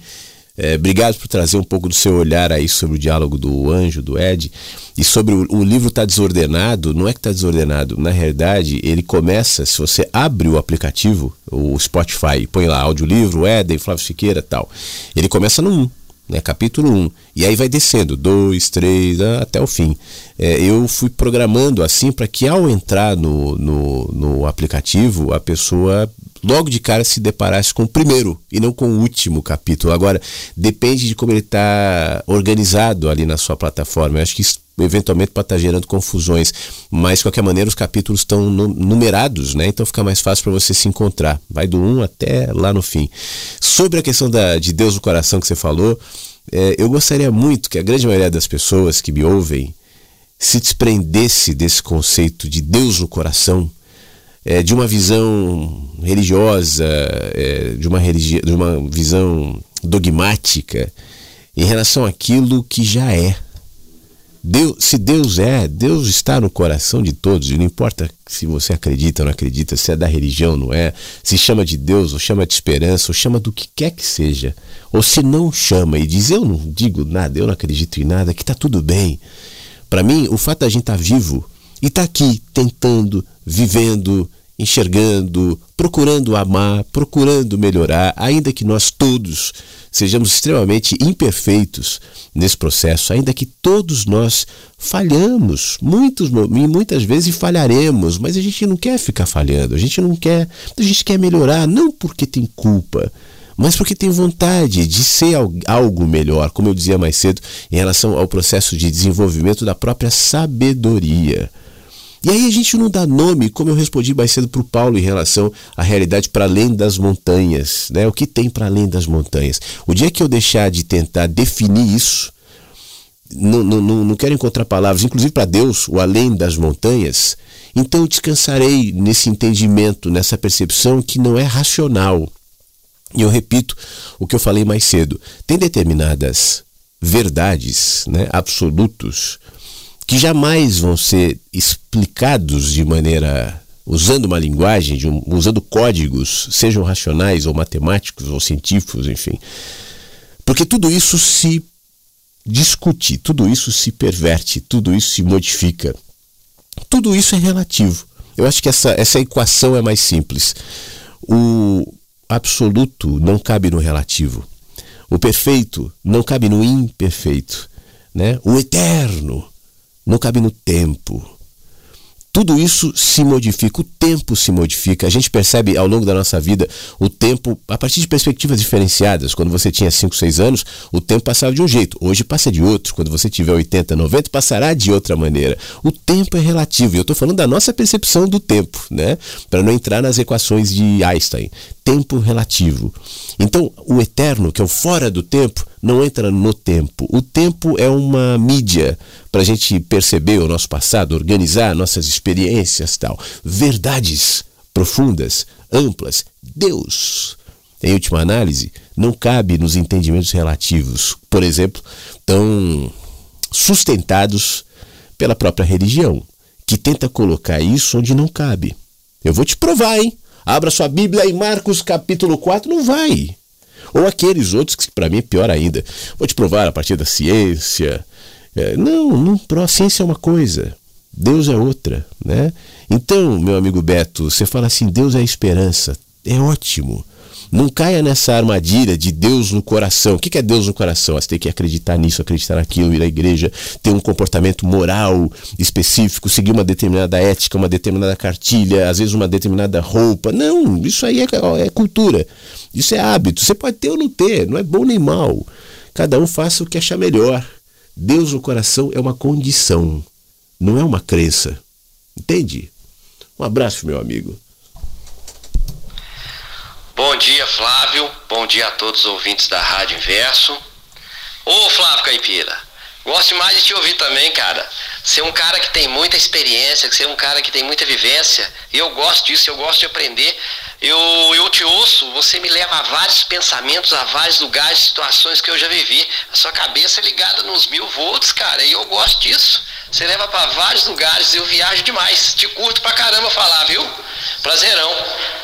Ô Flávio e amigos inversos, eu queria contar uma história rapidinho que, que eu vivi na década de 90. É, primeiramente dizer o seguinte, né? Que o meu trabalho eu tinha assim um, um, ofício que eu não gostava muito, que é de ter que dar notícia de quem faleceu. Porque não existia celular, é, o hospital não tinha condição de avisar, porque às vezes não tinha telefone, às vezes acontecia um acidente, então eu não gostava disso de jeito nenhum. Chegar lá e dar notícia. Ó, oh, seu parente faleceu, seu filho faleceu, seu pai. E às vezes as pessoas já me conheciam aqui de madrugada, eu batendo na porta, né, para avisar que morreu. Não podia fazer isso, mas eles não tinha como avisar. E o corpo não podia ficar lá esperando. Não tinha celular, não tinha essa comunicação que tem hoje. E ouvindo o Armandinho, né, que ele é lá do lado de Uberlândia, eu lembrei de uma história. Uma história que aconteceu também na década de 90 comigo aqui, e que teve um acidente numa empresa aqui, não sei, não se lembra se era mineradora ou de cal, e a pessoa cortou bastante na máquina e tal. E aí nós arrumamos o corpo e tal, e o corpo era de Uber, Araguari, Araguari, Minas Gerais. Nunca vou esquecer dessa história. E aí eu peguei, arrumei o corpo e tal, e viajei mais de 450 quilômetros daqui lá, né, mais ou menos aí ou mais, para Araguari. E cheguei lá, um corpo, o velório era na casa, Aí, que tantão de gente dentro da casa, que tantão de gente fora, né? Foi acidente, dá mais, né? Chama mais pessoas para ver, a família se comovida com aquilo. E eu cheguei, a hora que eu coloquei o corpo na sala, saí aqui de manhã, cheguei lá quase de noite. Cheguei, cheguei e coloquei o corpo na sala, que eu destampei a urna. Um já olhou e falou, esse não é meu pai, esse não é meu filho, esse não é meu marido. E já começou aquela situação toda delicada, eu não entendendo nada, e eles começaram a ficar revoltados, porque, olha, o corpo estava lá, mas não era o corpo.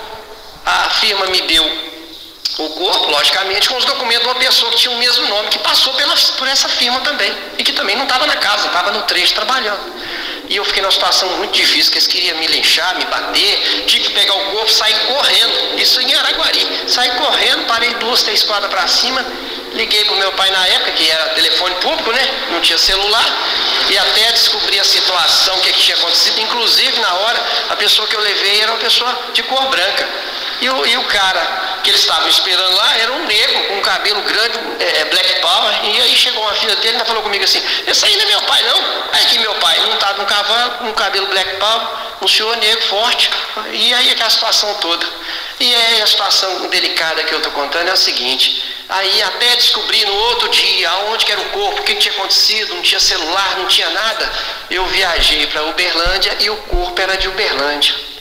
Eles eram até amigos, tinha passado na mesma firma, só que um seguiu o trecho e o outro ficou. Aí foi assim, eu tive que deixar o carro da funerária umas quadras para cima da casa, bater na porta, porque né, eles não sabiam que tinha morrido, bater na porta e sentar lá e conversar na maior delicadeza o que tinha acontecido e já falar, olha, o corpo do pai de vocês está ali uma situação desagradável. Mas ao decorrer da vida eu tive que aprender a lidar com isso e, e saber como chegar nas pessoas. E eu lembrei de você falar que tem várias maneiras né, de falar uma. De, várias maneiras de contar uma história, ou de contar uma coisa, ou de tratar uma pessoa, né, ou de conversar. Mas tem que escolher a melhor. É isso que eu queria passar e desejar um bom dia para todos, uma boa quinta-feira, um abraço para todos, beijo. Que situação, hein, Tony? Muito obrigado. É, situações como essa contribuem né, para que a gente vá se tornando mais sábio, inclusive. Justamente isso está dizendo. A gente está tratando com as pessoas, a gente conversa com as pessoas em todos os níveis, né? É, por que não fazer da melhor maneira? Por que não tratar o mundo e os outros da melhor maneira, mesmo quando uma situação como essa que você descreve, assim, difícil, para pegando as pessoas numa emoção é, forte, né? Uma emoção, poxa vida, que todos vão ter é, e sair dessa. Então, pô, obrigado, tá bom, ô meu amigo? Um abraço pra você. Deixa eu agradecer algumas pessoas que estão aqui. A Egli manda um, um, um dia alegre, saúde para todo mundo. Muito obrigado, Egli. Bom dia. Nosso querido amigo Anderson. Poxa, Anderson, faz tempo que eu não te ouço aqui. Mandou uma foto maravilhosa na, na praia. Vou botar essa foto no álbum já já. Enquanto eu subo a foto, deixa eu ver o que, que ele tá dizendo. Bom dia, Flávio. Bom dia, Inversos. Feliz na quinta-feira, hein? Primeira resposta. O que me motiva estar aqui é, é estar aqui, entendeu? É não, é não dever nada para ninguém e também não esperar nada de ninguém. Simplesmente viver, né? E dividir as experiências de vida da gente, né? Estive ausente alguns dias aí. Fui dar uma resetada na alma ali no, no Castelhanos, né? um lugar que a estrada não oferece muito recurso, né? Chega a se dizer que é trilha, né? Só vai 4x4. E eu arrisco ir com a minha CGzinha, né? Então eu rodei meus 400 e poucos quilômetros aí, diversas rodovias, né? Balsa, e cheguei no lugar, né?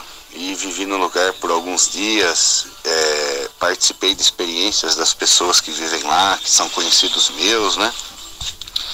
tudo dentro dos parâmetros normais, né? O que acontece aqui acontece lá, só que com algumas diferenças, né? Mas as relações são humanas, né? Não deixam de ser humanas. No caso, falta muita relação humana em, em muitas esferas da vida da gente, né? E no retorno, é, eu comecei a ficar assustado por causa da chuva, e cai árvore, tem barreira, né? E eles colocaram um certo medo em mim também.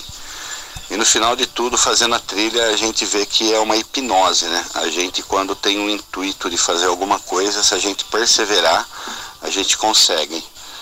Eis eu em casa, escutando a Rádio Inverso. Feliz dia para todos, hein? Vou mandar uma fotinha do lugar aí pro Flávio colocar na rádio, hein? É o Anderson de São Carlos. Anderson, foto já tá no álbum. Quem acessar agora vai ver a foto mais recente, você num lugar maravilhoso. Muito obrigado. Mas às vezes, Anderson, às vezes o medo não é uma hipnose, não. Às vezes o medo é um chamamento à prudência. Você me disse que viajou 400 quilômetros com a sua CGzinha e que tem chuva e que tem. Às vezes o medo te coloca ali uma prudência, né? Faz com que você adie a determinados caminhos, faz parte. O medo pode ser usado como é, muitas vezes, para controle, para manipulação, e é muito usado para isso, especialmente o medo infundado ou o medo é, é, hiperbolizado. Né? Você liga a televisão, acessa a internet, é medo o tempo inteiro. O medo faz a gente comprar, o medo vê de seguro, existe esse componente.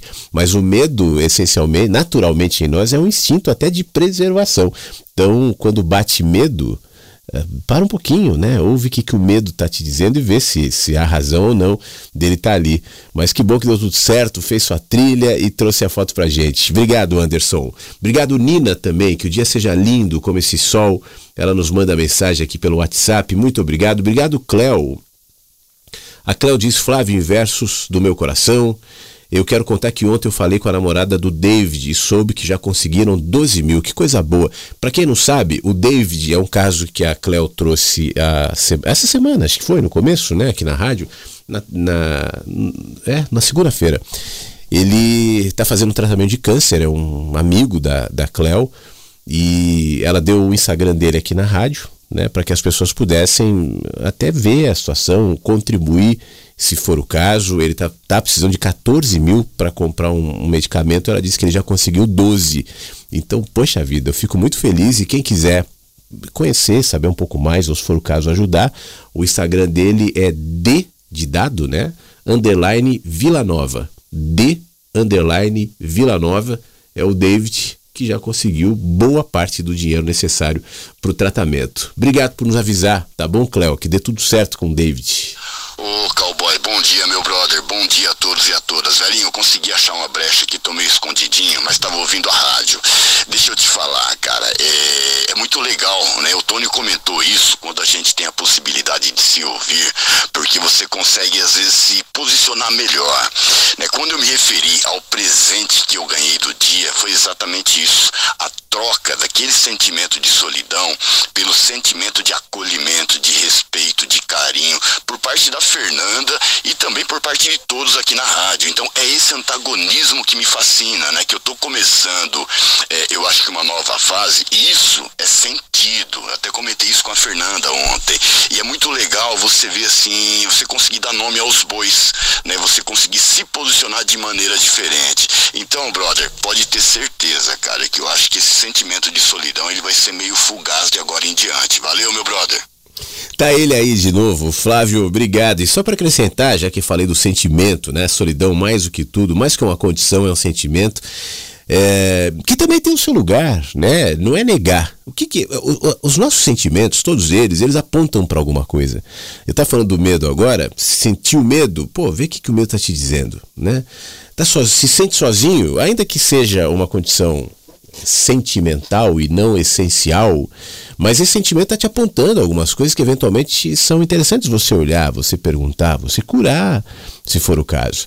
É, trate isso sem o peso da cobrança, sem a culpa e qualquer sentimento, né? Só enxerga, deixa que o sentimento fala, todos eles. Não adicione culpa, não adicione julgamento quando você sentir alguma coisa. Só ouça, só perceba. Certamente isso vai te apontar para caminhos, para situações que de outra maneira você não faria. Tá bom, Flávio? Quero agradecer uma mensagem que chegou no nosso WhatsApp aqui. É um texto do nosso querido, deixa eu abrir o nome dele aqui, Iromar. O Iromar que está na Bélgica nos ouvindo. E ele fala assim: é, Estou em prantos. Ele mandou às 8h38 da manhã. De dores, como se fossem dores de parto. Parto de pequenas partidas, de dores que doem mas que me trazem junto a cura e a cura para minha alma. Essas dores doem, está doendo como talvez nunca doeram tanto. Mas com essa dor me tem vindo junto o entendimento e uma sabedoria que me faz decidir sentir essa dor. Mas não estou adulando o sofrimento, pois doer dói. Mas sofrer é opcional, é uma decisão. Flávio, eu sempre ouço e escuto muito a rádio, sempre me conecto e me identifico muito com tudo que é tratado entre todos. Mas hoje, nesse exato momento, no tempo e também atemporal, nunca antes de tudo o que foi lido e dito por intermédio de você, me tocou e me trouxe tanta pacificação ao coração, mano. Gratidão eterna por sua existência e pela transcendência de tudo que você entrega como fruto do que realmente você é. Um forte abraço, que o universo sempre te dê possibilidades e meios para continuar a regar os corações e as consciências de cada um de nós que nos encontramos por aqui. Me refiro principalmente através do texto que você leu do nosso saudosíssimo e querido Rubem Alves. A morte nos faz cair na real, cair em si mesmo e nos traz de volta ao caminho da vida. Contrafrase, contrafraseando Rubem Alves, a morte ainda não me tocou. Poxa vida. Receba um abraço nosso aqui, Iromar. Você sabe que eu sempre tenho esse sentimento aqui, né? A gente não tem controle das palavras, pelo menos o que elas vão representar para quem ouve. Eu tenho controle do que eu digo e olhe lá. Até porque eu sempre faço de improviso, eu não sigo roteiro nenhum. Então eu solto as palavras como quem abre gaiolas e deixa que os pássaros voem e façam o seu trabalho. Eu, eu acho que foi ontem que eu estava dizendo que esse programa vai ser interpretado, como todos são, pela quantidade de pessoas que estão ouvindo. Não é uma coisa só. Não é uma fala só, não é um texto só, não é um sentido só, não é uma música só.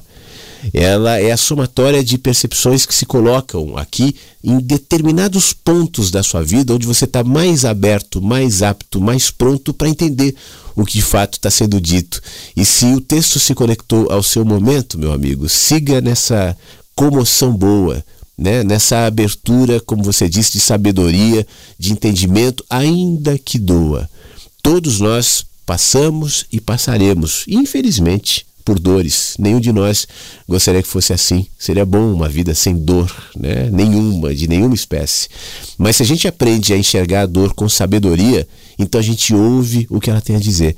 E aí deixa de ser somente um, ru um ruído irracional, um rugido ameaçador e passa a ser voz de sabedoria. É assim que a gente se diferencia uns dos outros, porque não é pela, pelo evitar o sofrimento, não é pelo evitar a dor, não é só por caminhos lineares. Nisso, todos nós somos absolutamente iguais. todos nós, todos os que vivem aqui, os que viveram e os que viverão, o que nos diferencia é a maneira como a gente enxerga e encontra sentido em cada uma dessas doloridas, tantas vezes, experiências. Meu amigo, um abraço, tá? Forte, fique bem e muito obrigado. Daqui a pouco o programa termina. E esse texto que o Iromar é, comenta foi logo no começo do programa, foi depois da primeira música. Se você quiser depois dar uma voltadinha lá e ouvir, fique à vontade. Bom dia, Flávio. Bom dia, meninos e meninas desse jardim maravilhoso. Olha, tô te ouvindo aqui e eu fico assim inquieta, tentando me aquietar com com alguma resposta possa uh, aquietar as minhas perguntas, que elas nunca cessam. E eu chego assim, quase que uma conclusão, se pode chamar assim, que nós somos assim, eternas crianças querendo aprender, à procura de saber, de decifrar, de, de chegar e falar, ah, é isso! E pronto. Mas eu acho que no fundo, no fundo, não é assim. Foi feito para ser desta forma, porque a conclusão não vai ser nossa. O que a gente tem que concluir é cada dia, enquanto a gente tiver o ar entrando nos pulmões, e muitos privilegiados como nós, que pode enxergar a, a, a natureza, a caridade, e, enfim, tudo que, que há aqui dentro desse planeta. Outros que podem ouvir, que isso a gente pode, tem muitas pessoas que não. É, eu penso assim, a gente quer se aquietar e consegue às vezes. Só que não está contente, porque nós, seres humanos, nunca vamos ficar satisfeitos com tudo que, que a gente tem, que a gente encontra, que a gente consegue, que a gente conquista. Você batalha, batalha, batalha e conquista aquilo que você sempre quis, e quando você tem aquilo, você quer dar uma melhoradinha. E é assim. Então, a gente vai continuar sendo perguntadores de tudo. A gente sempre vai querer ficar sabendo de tudo. E, e a gente tenta, assim, se encontrar num jardim como nós encontramos aqui, pessoas assim como nós, que tentam se acalmar, procuram, procuram, procuram, mas não para para ficar mudando móveis no mundo e, e só para revolucionar. Não, a gente quer pacificar. E que a gente continue assim e continue vivendo enquanto tivermos pulmões e esses pulmões funcionarem com o ar que, que ainda existe. Vamos vivendo, porque viver é bom é muito bom. Mesmo aquele que fica cansado, eu estou cansado, eu quero morrer, quero morrer. Quando tiver o ar estiver assim acabando mesmo, ele vai se desesperar. É aquele desespero, é não quero morrer. E é assim. E a gente vai vivendo, a gente vai sempre perguntar, sempre, sempre, sempre, por mais respostas que a gente tem, a gente sempre vai perguntar. Faz parte da gente, porque talvez a gente tenha vindo de um lugar que tenha tudo o que faz falta aqui dentro. Então, o nosso talvez inconsciente, sei, fique perguntando, e aquilo que eu tinha lá? Aqui não tem. Faz o comparativo e não acaba não, não achando, né? O que era do anterior, que é só uma sombra de lembrança. Mas é isso aí. Mas é isso aí, gente. Amo vocês, amo vocês. Adorei as palavras do Flávio Caipira. Gosto esse timbre forte que ele fala, grosso. Assim. Acho linda a sua voz, Flávio. A sua jardineira também maravilhosa. E de tantos outros, adoro o Tony, adoro, enfim, adoro hum, tudo que eu ouço aí. É muito bom, é muito bom viver e poder curtir isso todas as manhãs. Amo a todos vocês. Fiquem em paz, hoje e sempre. E quando não conseguir essa paz assim, ouve uma música, vai escutar o mar. Agora a gente, quando não tá, não chega no mar, a gente tem no, no celular. Eu não entendo muito de tecnologia, não, mas eu aprendi que tem uns sonzinhos assim, ó, que você fecha os olhos, aciona o celular e viaja e se acalma. Isso é muito bom. Amo vocês, crianças. Fiquem muito bem, sempre. Muito obrigado, Angela. Fique bem você também. Obrigado pelas palavras, obrigado pelo carinho, pelas reflexões, né? Por aquilo que uh, todos participando aqui têm movimentado em você. E eu gosto muito de ouvir essa, esse tipo de reflexão, esse tipo de movimentação que me lembra muito a espontânea, a genuína alegria simples, né, de pessoas que não têm a presunção de saber, mas só ouvem, só percebem, só se alegram e no fim das contas é isso que vale, é a dimensão da felicidade, é ela que nos movimenta em direção à sabedoria. Te agradeço, tá bom? Eu, eu tô correndo um pouquinho aqui para a gente conseguir ouvir todo mundo e ler todo mundo. Eu quero agradecer ao nosso querido Neto, ele também gostou das reflexões, texto. Ontem eu estava me sentindo exatamente como dito no texto do Rubem Alves de manhã, com que um pensamento, uma reflexão nos faz mudar e olhar de outra maneira e tudo num passe de mágica. Obrigado, bom feriado, pô, que bom. E ele manda uma foto da vista do local de trabalho em Belo Horizonte, Minas Gerais, onde está agora. Tá sol em Belo Horizonte, dia lindo um estacionamento, uns prédios, o céu azul ao fundo e a foto já tá lá no nosso álbum aqui do site da rádio, tá bom? É, ainda pelo nosso WhatsApp, o Fernando tá nos ouvindo. Flávio, se a gente usar o Spotify em modo gratuito, ele reproduz o conteúdo em modo aleatório. Ah, talvez seja isso no caso do Beto. Um abraço. Entendi, Fernando. Obrigado pela informação. Né? Algumas pessoas me disseram, poxa, tá aleatório ali o conteúdo do Éden e tal. Eu não sabia disso. O meu Spotify não é de forma gratuita, por isso eu não vi esse tipo de coisa. Então, a dica é o seguinte: é, tá nomeado, numerado ou melhor. Um, dois, três tente buscar na sequência. É um pouco chato, né? Realmente fazer esse trabalho, mas eu não sabia dessa situação. Obrigado por avisar, tá bom? Quem quiser encontrar o Éden no Spotify, é só procurar o Éden Flávio Siqueira, né? E aí vai ter acesso ao áudio livro que a gente fez ali. Pelo nosso WhatsApp, aqui no 51992400960, tem um alôzinho bem rápido aqui, ó. Bom dia, Flávio. Bom dia, Inveja. Beijo. Muito obrigado, Clarissa. Clarissa foi trabalhar com a mamãe Ailda. Deixa eu baixar a foto da Clarice e da Ailda. Um beijo, Clarissa. Bom te ouvir aqui na rádio de novo. Que bom saber que você foi trabalhar com a sua mãe. Ensina ela a trabalhar direitinho, tá? Cuida da sua mãe aí para não, não, não, fazer é, corte feio e lavagem ruim nos cachorros aí.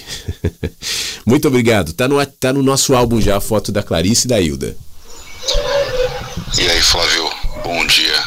Eu tinha mandado um áudio bem no comecinho do programa e você vê que depois, conforme vai tendo as participações, muda totalmente o contexto e tudo.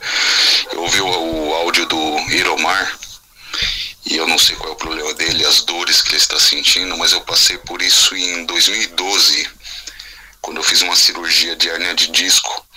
Eu tinha dores terríveis. E foi uma fase bem complicada. Porque a minha situação quando eu tinha 20 anos eu levei um tombo, é, bati o quadril e tive uns serviços que eu acabei carregando peso e piorou a minha situação quando foi em 2012 e eu tive que fazer a cirurgia. Hoje em dia é, fizeram artrodese na coluna, então L4, L5, S1, eu tenho seis pinos na coluna, mas vivo uma vida normal hoje em dia e tudo. Mas antes da cirurgia, é, sentia dores terríveis, terríveis. E, e, é complicado nessa situação quando a gente tem é, uma palavra de conforto, alguma coisa assim, ajuda a gente né, passar por essa fase de uma maneira mais tranquila. Tá bom? Só queria mandar um, um abraço aí pro Iromar. Eu sei que o programa tá acabando aí, mas que bom que o, as suas palavras, né, falando do Rubem Alves, deram um conforto para ele lá. Tá bom? Fiquem bem aí. Um abraço a todos. Fábio, obrigado, meu amigo. Tudo de bom, tá? Você e todo mundo. É, eu, você estava falando aqui, eu estava pensando numa coisa. É, nós estamos no ano 2023 e nós chegamos a um nível de conhecimento tecnológico, de entendimento em relação a tantas coisas da vida que nunca houve. Né? A tecnologia evoluiu de uma maneira exponencial nos últimos cinco anos. É, e esses últimos cinco anos representam, diante do todo, uma evolução jamais vista. Dez anos, vai fazer um recorte um pouco maior. Os últimos dez anos evoluímos muito mais do que nos últimos cem anos, tecnologicamente falando, e em muitos outros aspectos também. No entanto, toda essa carga de conhecimento que nos amplia o olhar em relação ao próprio corpo humano, a medicina também compartilha dessa evolução, a tecnologia e todos os outros conhecimentos, mas ainda assim, o que nos cura a alma, diante, por exemplo, de uma situação como você descreveu e outras, né? É um abraço. É um, um abraço pode vir em de uma, em forma de palavra, né? Palavras, abraço. Abraço não é só braço, como eu falava esses dias aqui. Um braço sobre um corpo não representa, não diminui um abraço. Abraço sobre corpos pode ser um milhão de coisas. O abraço, antes de tudo, é uma intenção. E essa intenção pode se projetar numa palavra também. Né? Palavras que abraçam. Você sabe por quê, o Fábio? A nossa alma, ela não acompanha os tempos da internet, os ritmos, a superficialidade do, do TikTok, por exemplo a nossa, a nossa alma e a nossa eh, condição mais essencial, ela ainda precisa daquilo que os nossos antepassados precisavam. E os poetas colocavam nos seus textos e os compositores colocavam nas suas músicas e as mães na comidinha preparando para os seus filhos e as avós na sua preocupação noturna enquanto o neto não chega em casa. E aí que esteve, está e, na minha opinião, opinião, continuará estando o segredo da vida, a verdade, em última análise, porque ainda que a gente esteja pisando num terreno ainda desconhecido, discutindo como será a evolução da inteligência artificial e o quanto ela ocupará espaços na nossa sociedade, inclusive é, superando alguns trabalhos, algumas posições importantes hoje na nossa sociedade, como é que vai ser a democracia, como é que vai ser o direito, como é que vai, vão ser as leis, né? Mas ainda assim, o nosso coração continua ancestral, continua precisando da mesma coisa, buscando, afinal de contas, a verdade, essa que não se modela. A verdade não vira uma linguagem, uma linguagem é, falada a linguagem não se adapta a nenhum código.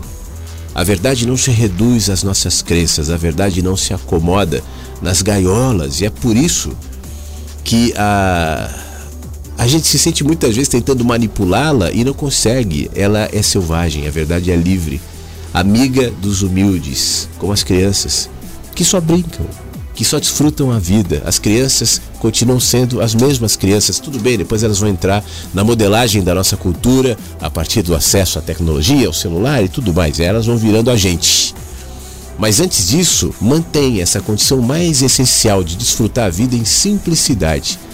Viver na dimensão da felicidade. É nessa dimensão da felicidade que inclui a tristeza do Iromar, a, a, a, experiência que você descreve é de tantos outros que estão nos ouvindo, e às vezes estão quietinhos e quietinhas aí, não se manifestam, mas que sabem, né, das suas dores, das suas dificuldades, das suas dúvidas, dos seus desafios. Sempre foi assim em todos nós. Que a gente olhe para isso e entenda que as dificuldades, as dores, os vazios e a necessidade de respostas não está apontando para além da montanha como a gente falou mais cedo, o além da montanha pode ser um milhão de coisas e está aberto sempre a, uma, a um campo de crenças, de discussão, de dúvida, de afirmação, de verdades e mentiras, mas para dentro a correspondência para aquilo que para o além da montanha não se fala de maneira eloquente, mas em mim fala. E para que não seja uma fala minha e eu me orgulhe disso e eu ostente isso como uma ideia de alguém que chegou a uma conclusão, vou fundar uma religião aqui e tal. Não, ela está sussurrando na natureza, da mesma maneira que faz em mim, e no céu, e na chuva, e no mar, e na morte, e na dor, e na vida, e tudo aqui. Para quem se aquieta e entende. Não de maneira racional, Por isso a gente jamais vai criar uma ideia, uma religião com essa coisa. É livre, é selvagem. E é isso que se projeta nesse abraço por exemplo, pousou como uma borboleta no texto lido hoje de manhã, nas participações todas que a gente compartilhou aqui na rádio. A felicidade vem e pousa. A sabedoria vai e passa. Vum, tipo vento. Janelas abertas, portas abertas. A sabedoria vem e toca, tipo o sol. Que não pede licença, que não usa formas. A janela está aberta, não tem muro, não tem parede. A luz vem, esquenta a pele, é, purifica e melhora o ambiente, o ar. É assim, sabedoria amiga do sol, amiga da borboleta, amiga do vento, amiga da chuva. Que nós mantenhamos as nossas mentes, os nossos corações e as nossas janelas abertas para ela. Fique bem. Mensagens que chegam pela manhã com Flávio Sequeira, Rádio Inverso.